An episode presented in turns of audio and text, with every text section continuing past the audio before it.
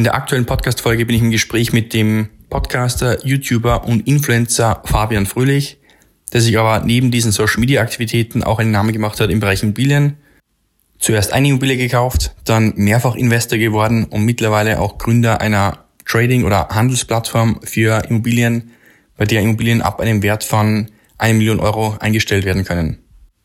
Also viel Spaß mit der heutigen Podcast-Folge zum Thema Immobilien und Marketing dass man einfach sehr viel besichtigt, um zu erkennen, was ist gut und was ist schlecht. Also ich würde es empfehlen, ähm, dass man sich zum Beispiel mal vornimmt, 20 Objekte zu besichtigen und dann knallhart nach verschiedenen Key Facts in einer Excel-Tabelle die zu filtern und dann vielleicht irgendwie so ein Rating zu erstellen. Hallo und willkommen zu einer neuen Folge des Immo-Marketing Podcasts. Dem Podcast, bei dem es um die mediale Aufbereitung und Vermarktung von Immobilien sowie auch um die Vermarktung von Unternehmen der Immobilienbranche geht. Mein Name ist Alex Stadler und ich bin spezialisierter Experte im Bereich Immobilienmarketing und Online-Marketing. Wenn du eine Immobilie hast, die du verkaufen, vermieten oder vermarkten möchtest, dann bist du hier richtig. So erfährst du hier auf meinem Podcast-Kanal sowie auch auf meinem Instagram-Kanal, LinkedIn oder auf meiner Webseite sowohl durch mich als auch durch meine spannenden und zahlreichen Interviewgäste wichtige Informationen zur Vermarktung deiner Immobilie oder deines Immobilienunternehmens. Wenn du den Immo-Marketing.click Podcast bisher noch nicht abonniert hast, dann tu dies nun und klick in dein Podcast-Programm auf Abonnieren oder Folgen. So wirst du künftig bequem informiert, wenn neue Folgen rauskommen. Alle Links und Inhalte zu dieser Podcast-Folge sowie alle Shownotes findest du online unter immo-marketing.click slash und dann die Nummer der jeweiligen Folge. Aber nun, genug des Intros, legen wir los und viel Spaß mit den spannenden Inhalten. Hallo, liebe Zuhörerinnen und Zuhörer des Immo-Marketing Podcasts. Ich freue mich, heute wieder eine neue Folge produzieren zu dürfen. Und heute einen Gast, den ich bei mir habe, und zwar den Fabian Fröhlich. Hallo, Fabian. Hi, Alex. Freut mich, dass wir heute sprechen können. Eigentlich sind wir verkuppelt worden von deinem Kollegen, von deinem, vom Kollegen Giacomo, der gesagt hat, Alex, melde dich mal beim Fabian oder umgekehrt, Fabian, melde dich mal beim Alex, der, ja, dass wir da gemeinsam eine Podcast-Folge draus machen können. Genau, ja. Und Wer ist der Fabian Fröhlich? Also mal so meine Recherche, was ich so rausgefunden habe. Du bist einerseits Podcaster. Du hast auch einen Podcast, und zwar den Old But Beton Gold Podcast. Mhm. Dann bist du damit auch gleichzeitig YouTuber. Du bist auch, ja, wie soll ich sagen, Instagram-Influencer mit einer gewissen Reichweite, die du schon erzielt hast. Ich habe auch recherchiert, du warst wohl mal ein Ninja Warrior. Also auch da schon ja. eine Teilnahme von dir gesehen. Ja. Und ganz besonders natürlich interessant für die Zuhörer. Du bist auch Investor und speziell halt Immobilieninvestor. Und ja, jetzt will ich halt gern wissen, was machst du so genau? Wo ist deine, deine Herkunft? Jetzt nicht nur geografisch gesehen, sondern auch dann so deine, dein Werdegang, was Immobilien betrifft. Und darf dich bitten, da dich ein bisschen vorzustellen. Ja, also danke für das tolle Intro. Also bei Ninja Warrior hoffe ich, dass du nicht gesehen hast, wie es mich auf die Schnauze gelegt hat. So weit habe ich nicht geschaut, ne? das habe ich nicht gesehen. Ja. Ne? Ja, gut, also es war auf jeden Fall äh, war nicht so geil, ja. Aber gut, äh, mein, mein Werdegang, wie kam es denn zu den Immobilien? Also es fing so an, ganz zu Beginn hatte ich ein Maschinenbaustudium gemacht und auch abgeschlossen und äh, dann ein bisschen gearbeitet als Ingenieur und äh, ja, der Weitblick für irgendwie so Unternehmertum war schon immer da. Wir haben immer geschaut so, also meine Kumpels und ich haben immer geschaut so, hey, was könnten wir denn für ein Geschäftsmodell aufbauen, das äh, über die Angestellten-Tätigkeit hinausgeht? So kamen wir dann äh, nach einer Marktrecherche auf die Idee, eine Lebensmittelmarke für bestimmte Produkte ins Leben zu rufen. Haben wir gemacht, haben wir auch ähm, ja ziemlich viel auch verkauft in verschiedenen Vertriebswegen, online, offline und äh, mit so Kooperationspartnern, Kochboxen und sowas, ja. Und äh, dann ähm, genau kam auch immer mehr Kontakt zustande zu verschiedenen Unternehmern, die alle irgendwie Immobilien hatten. Und so kam es dann dazu, dass man sich damit auch mal beschäftigt hat. Und äh, ja, irgendwann wurde dann mal eine Wohnung gekauft in den Bestand noch eine, noch eine und so weiter und noch eine. Und äh, dann kam auch tatsächlich ein Verkauf noch von der Lebensmittelmarke, also die haben wir aufgebaut. Und dann irgendwann haben wir die verkauft, also 2017 schon, ja. Und da hatten wir schon ein paar Wohnungen im Bestand zu dem Zeitpunkt und konnten uns ab diesem Zeitpunkt Vollzeit quasi dem Immobilienthema widmen und haben immer, immer mehr Bestand aufgebaut.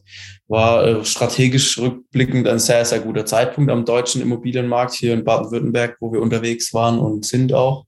und ähm, haben uns dann äh, dem Bestand gewidmet, immer irgendwelche Objekte gekauft, wo wir noch einen gewissen Mehrwert mit reinstecken können. Das heißt, ich bezahle X, mache noch was dazu rein und dann habe ich Wert Y. Also wir haben nie irgendwie so Marktpreisen gekauft. Also wir haben die verhältnismäßig schon teuer gekauft, Immobilien, aber halt immer irgendwas, wo wir noch was verbessern können. Also meistens, meistens war, also war echt immer was zum Verbessern noch da, weil ähm, genau, falls dann irgendwas mal ist mit den Preisen und so weiter und du hast eine gewisse ähm, Eigenleistung damit einbringen können, sei es eine Mietoptimierung, sei es eine ähm, Renovierung, Sanierung, was auch immer, dann ist, steht man besser da, wie wenn es nicht so gewesen wäre, genau.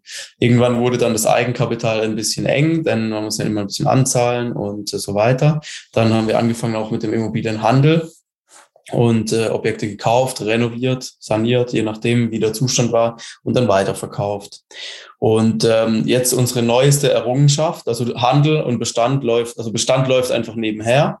Handel ähm, läuft relativ aktiv, also machen wir schon ziemlich viele Deals.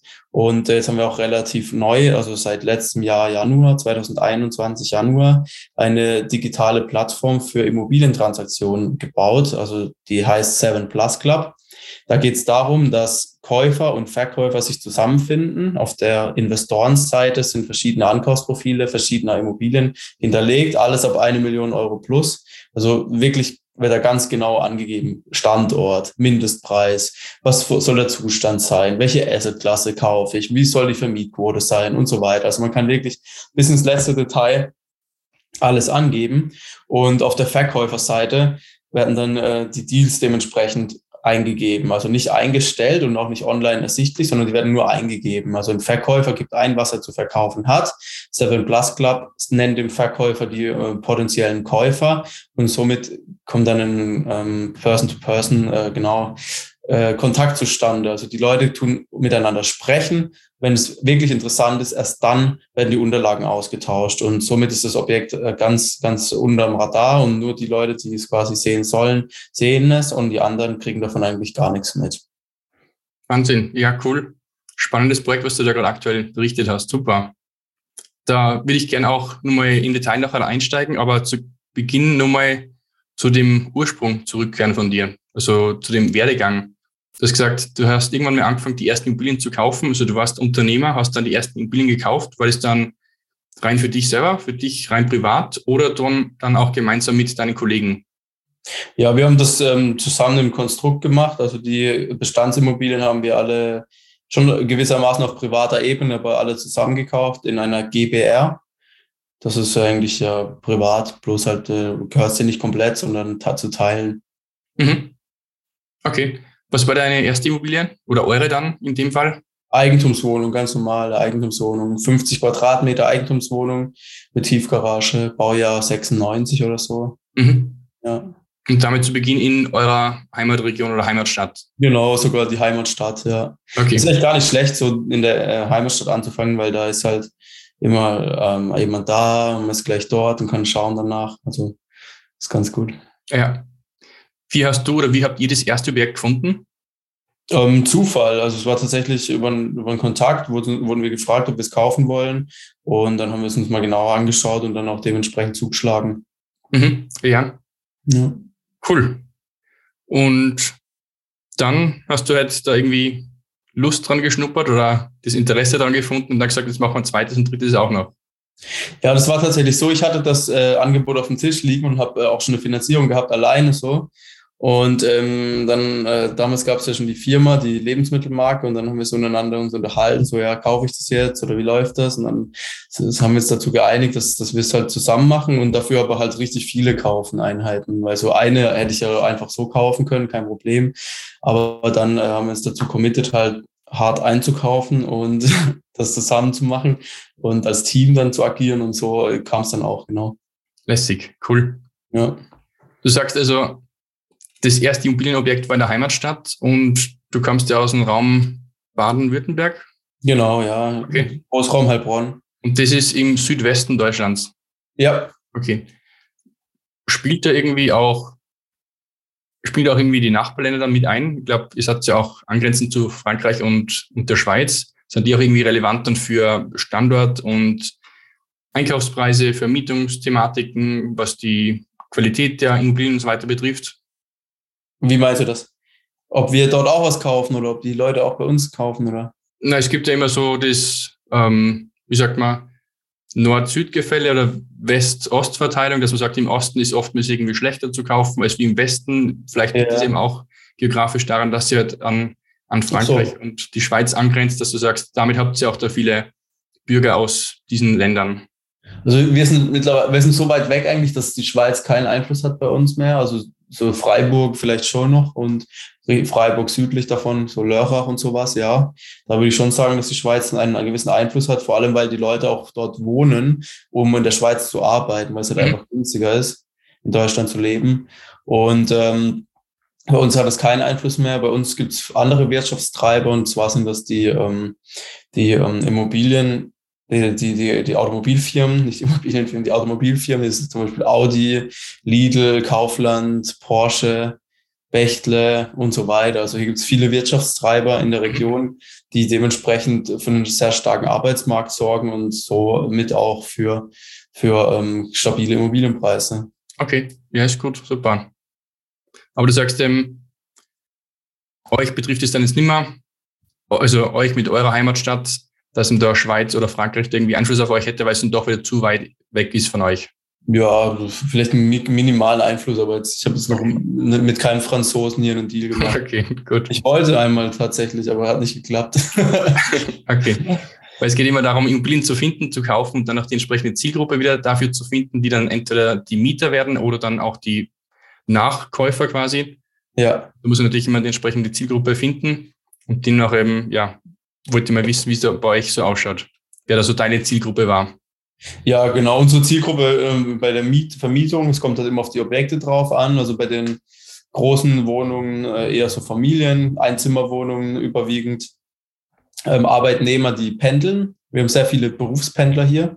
Das sind eigentlich so mir die Liebsten. Die wohnen die Wohnung wenig ab, sind kaum da und äh, zahlen immer pünktlich. Ja, dann ähm, haben wir so ein paar Wohnungen, die sind jetzt, also Häuser auch, ja, die sind nicht so top in Schuss ähm, also ein bisschen ältere Häuser, Holzdecken, alte Haustechnik und so. Da haben wir auch viele ähm, so Arbeiter drinne, die die ähm, quasi schwer haben, eine Wohnung zu finden, aber wir geben die denen gerne und sind dann auch mal bereit, einen Deal zu machen, so hey, kriegst einen guten Preis, aber im Gegenzug dafür, äh, wenn irgendwas kaputt ist, dann kümmert ihr euch selbst drum, so. Mhm. Genau, also es kommt halt immer aufs Objekt drauf an und ich denke, da gibt es in jedem Markt, in jeder Region dann die richtigen Leute dafür. Okay, cool. Jetzt hast du mir schon gewissermaßen gesagt, was du machst oder auch warum du es machst, weil du initial zumindest damals rausgehört hast, auch andere Unternehmer haben irgendwann mal angefangen, Immobilien zu kaufen. Auch mhm. für dich hat es dann gleichermaßen so den, ja, das Interesse dann bei dir gekitzelt. Und was ist der Hintergrund, dass du sagst, du hast auch dein aktuelles Unternehmen gegründet, den Seven Plus Club? Was ist da so das, das Thema dahinter, das Warum und warum du das machst? Ähm, warum? Und zwar, es es gibt halt äh, verschiedene Geschäftsmodelle, die digital sind, die, die sind halt sehr aufwendig und ähm, aber auch sehr margenarm, wie zum Beispiel unsere Lebensmittelfirma. Also wir haben halt da immer gekauft, Lebensmittel verkauft und dann so Haltbarkeitsthemen und so weiter. Und das ist einfach quasi die Expertise von dem damaligen Geschäftsmodell mit einem digitalen kombiniert. Mhm. Wir haben jetzt die Immobilien, das Immobilien-Know-how, welches wir uns aufgebaut haben, und auch das digitale Know-how vereint in dieses Produkt und äh, haben keinerlei Materialeinkaufskosten, weil was wir jetzt kaufen, sind Werbung und ähm, Mitarbeiterkraft äh, und so weiter. Aber wir haben jetzt nicht irgendwie ähm, gewisse Waren, die wir handeln. Ja? Mhm. Und äh, das hat uns eigentlich ganz gut gefallen an dem Ansatz. Wir haben verschiedene Sachen überlegt und auch durchdacht und äh, uns dafür entschieden, dann das umzusetzen. Ja. Okay, cool. Jetzt habe ich eben rausgehört, du bist schon ein gestandener Unternehmer, Immobilienunternehmer oder auch Investor mit mehr als wahrscheinlich an Immobilien ist wie nur an einer Hand abzählbar, vielleicht schon an zweistelligen am Objektbestand oder so. Ja. Was ist dein Hauptthema? Was machst du im Unternehmen oder in deiner Tätigkeit? Ist es die Akquise? Ist es dann die Vermarktung? Was ist es genau, was du so machst? Ähm, also ich mache viel Akquise, also Objektakquise und Netzwerk. Also ich äh, kümmere mich um unser Netzwerk. Also ich habe eigentlich ein sehr gutes Netzwerk kenne eigentlich immer mal wieder jemand. Wenn wir irgendwie eine Person brauchen, kenne ich eigentlich immer die richtige Person schon vorher, bevor ich die ansprechen muss. Und äh, das ist eigentlich so meine Stärke und mein, mein Tätigkeitsfeld, also Netzwerken und Akquirieren. Und um die Finanzierung kümmere ich mich auch noch.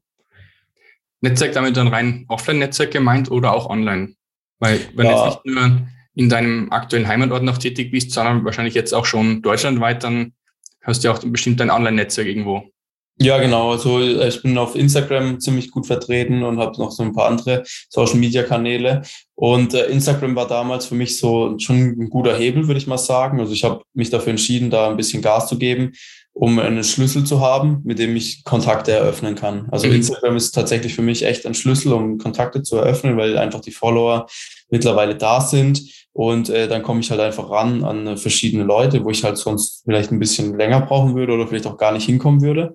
Das ist eigentlich ein ganz, ganz, ganz netter Hebel immer gewesen und ist auch immer noch einer. Irgendwann habe ich dann gemerkt, so ob ich jetzt 100.000 Follower habe oder eine Million, ähm, ist jetzt vielleicht, wenn man als Influencer agiert und Werbeeinnahmen generiert, ein Riesenunterschied. Also kriegt man deutlich mehr Einnahmen, wenn man zehnmal so viele Follower hat. Aber was der Netzwerkeffekt angeht, was meine Ursprungsintention war, würde ich jetzt behaupten, so 100.000 oder eine Million macht jetzt den Bock auch nicht fett. Cool. Und dann habe ich da ein bisschen den Fuß auf dem Gas genommen, nicht mehr so viel ähm, Content Creation betrieben und äh, ja, hauptsächlich hauptsächlich äh, mich aufs Unternehmertum konzentriert und die Follower-Klassen immer noch da und die Vorteile auch. Cool, ja.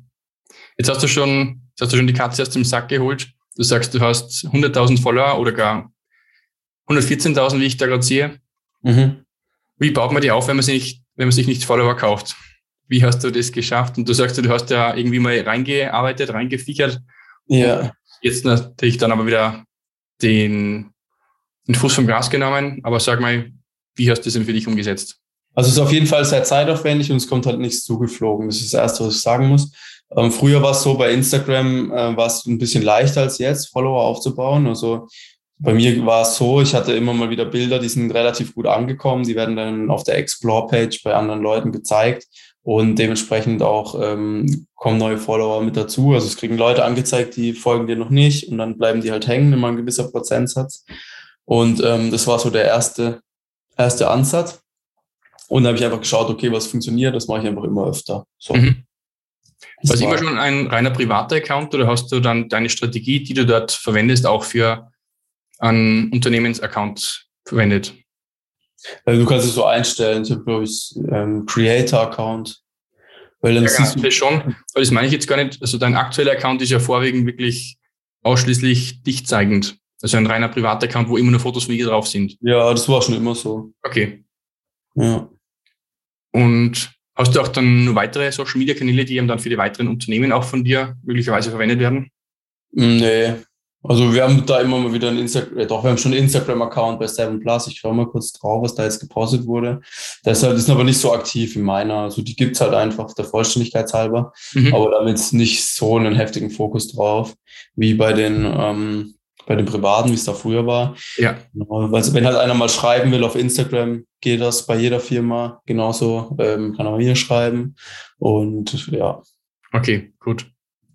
Ja, wahrscheinlich sind dann deine Sachen, die du jetzt für dich in der Strategie umgesetzt hast, nicht auf jedes, auf jeden Instagram-Kanal anwendbar, weil du ja doch einen vorwiegend persönlichen Account dann gemacht hast, mhm. was die, was den Content so betrifft.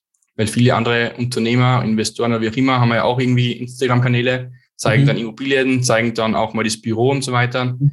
Die dann vielleicht auch ein bisschen faderen Content zum Teil, als wie es das jetzt du bei deinem Lifestyle da präsentiert hast. Ja, ja, auf jeden Fall. Aber dennoch coole Sache, dass du sagst, du kannst auch Social Media dann für dich nutzen, um darüber Akquise zu betreiben.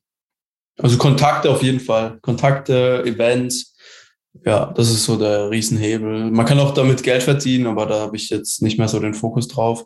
Also ab und zu kommt mal eine Kooperationsanfrage rein, aber die, die, ähm, genau, bin ich nicht so interessiert dran wie an okay. Immobiliendeal. Gut. Jetzt hast du gesagt, ursprünglich kamst du aus der Region Baden-Württemberg, wo du tätig mhm. warst. Jetzt bist du deutschlandweit tätig mit Immobilien oder gar international? Ähm, also die eigenen Investments sind nur Baden-Württemberg tatsächlich. Und äh, die Plattform agiert deutschlandweit, aber wir selbst nur in Baden-Württemberg. Um Heilbronn, Umkreis eine Stunde. Mhm. ja. damit es eben gut ja, selber anreißbar ist. Ja, genau. Mhm. Okay. Worauf hast du da konzentriert oder spezialisiert, was die Immobilienart betrifft?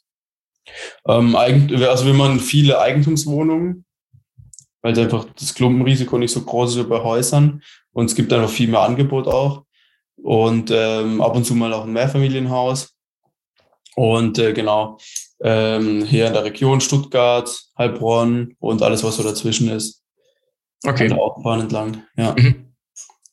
Und eben, wie du sagst, du hast da das von der Struktur her so gemacht, dass du eigentlich da deine Kollegen auch mit dabei hast, die ursprünglich auch in dem alten Unternehmen mit dabei gewesen sind, die mhm. jetzt auch deine Co-Investoren sind oder deine Geschäftspartner.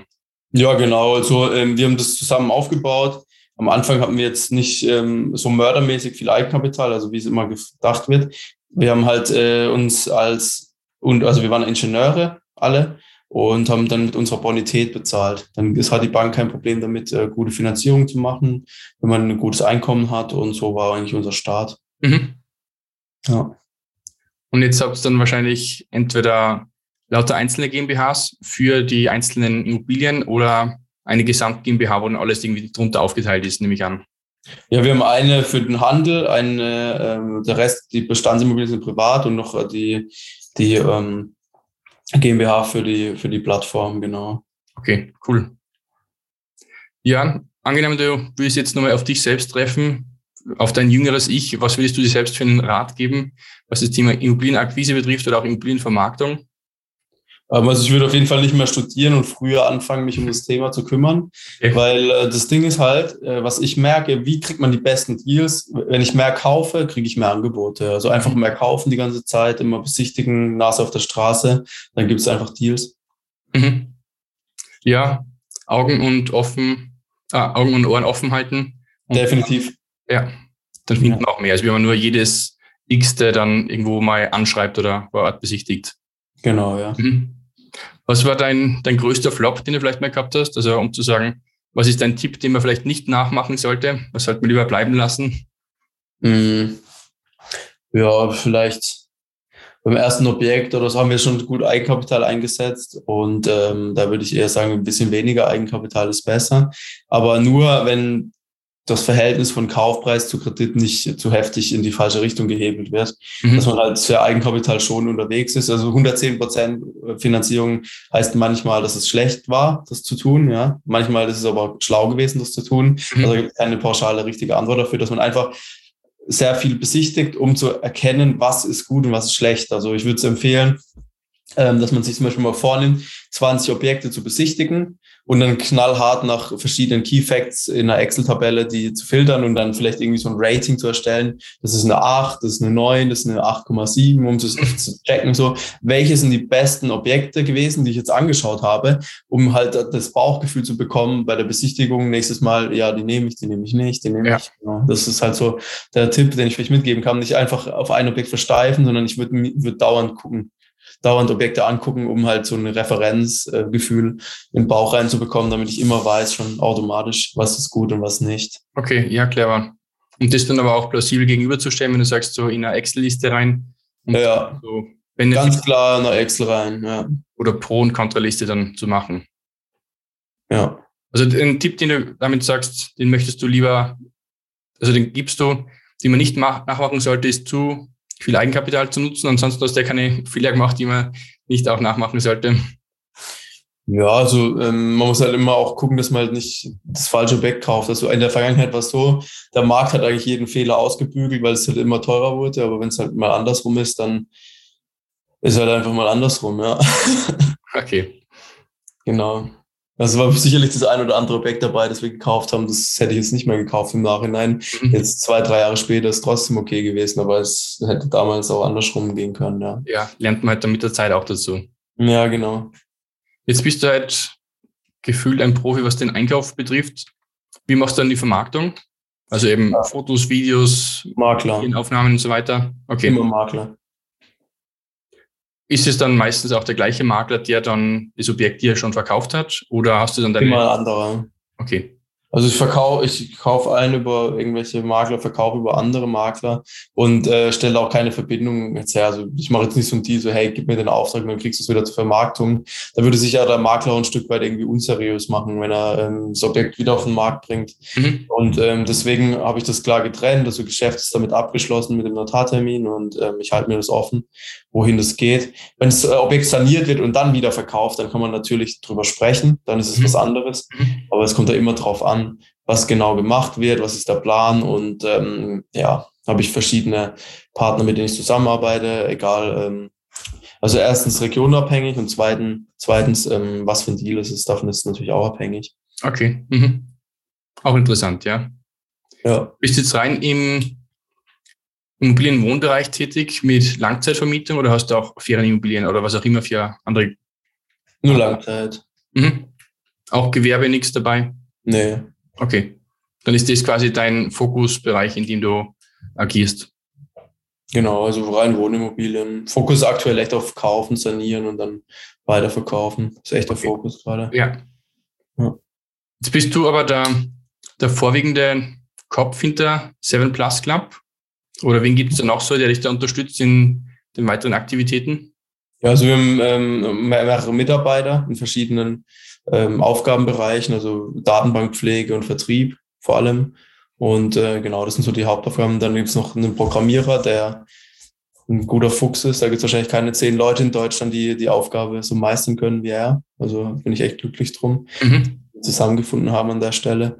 Und ähm, ja, also gibt es sehr viele Leute, mit denen wir zusammenarbeiten, überwiegend auf Rechnung. Also keine Ange also wir haben ein paar angestellte Minijobler, die immer mal wieder ähm, für uns Aufgaben übernehmen. Und mhm. äh, das sind, das sind einige mittlerweile. Und äh, die anderen alle auf Rechnung. Die würde ich aber trotzdem zum Team dazu einbeziehen. Dann, ja. Mhm. Okay. Und nochmal zum Seven Plus Club kommen. Du hast ihm gesagt, das ist eine Plattform, wo sich Investoren finden können mit Immobilienbesitzern, die die Immobilie zum Abgeben haben.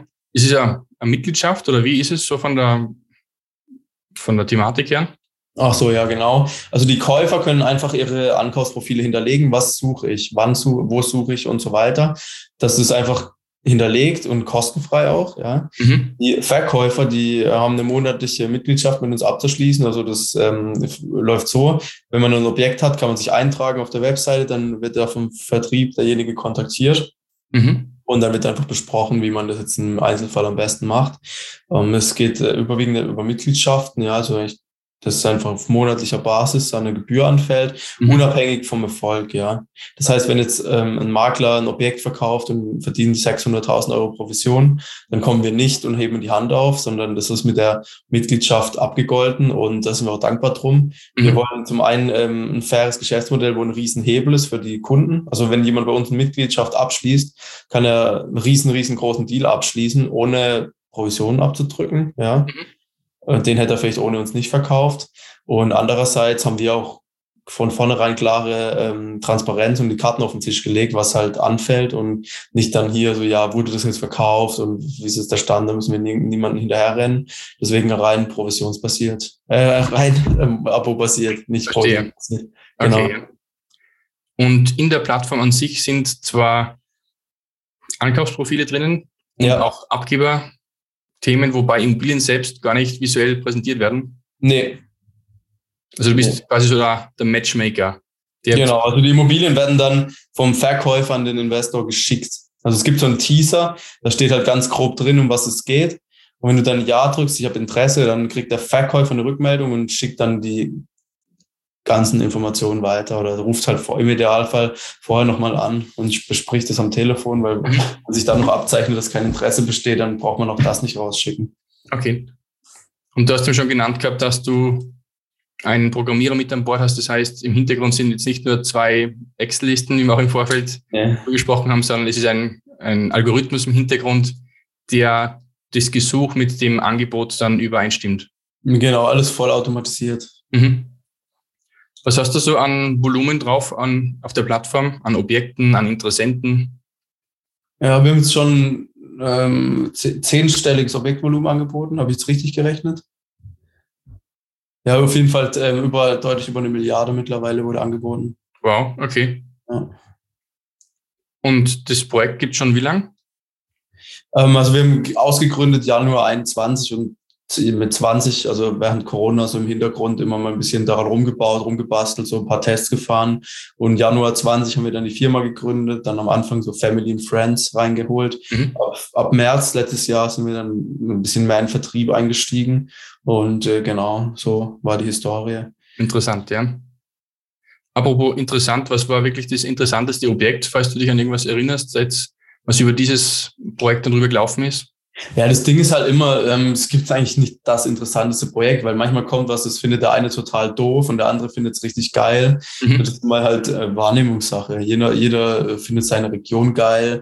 Es kommt immer drauf an, ähm, für, aus der Sichtweise. Also es gibt auf jeden Fall Deals, die sind ähm, sehr, sehr groß. Es gibt andere, die sind groß und schlecht, wo mhm. keiner interessiert. Es gibt andere, die, die sind halt teuer, wo, wo ich, wo ich denke, so, hey, das ist viel zu viel. Und dann wollen es zehn Leute kaufen. Ja, also es gibt alles, ja, querbeet.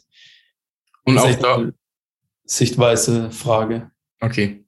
Und auch da vorwiegend dann Vermietungsimmobilien oder dann unterschiedlichster Art? Ferienvermietung oder Gewerbeimmobilien es gibt nur ähm, Immobilien ab eine Million Euro aufwärts. Zielgruppe sind institutionelle Investoren und Privatiers und äh, Projektentwickler, Bauträger, sowas. Aber jetzt Privatpersonen, die jetzt eine Wohnung, eine Eigentumswohnung suchen, die sind bei uns an falscher Stelle. Also wenn irgendjemand dabei ist, der großvolumig in Deutschland einkauft, kann er gerne sich bei uns melden und wir hinterlegen das Ankaufsprofil. Und da ist sicherlich dann der ein oder andere Deal mal dabei, der interessant sein könnte. Mhm. Okay.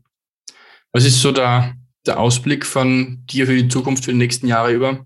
Was hast du vor, mit Seven Plus Club die nächsten Jahre über zu machen oder auch du als, als Privatinvestor? Was sind so deine, deine Projekte und Pläne?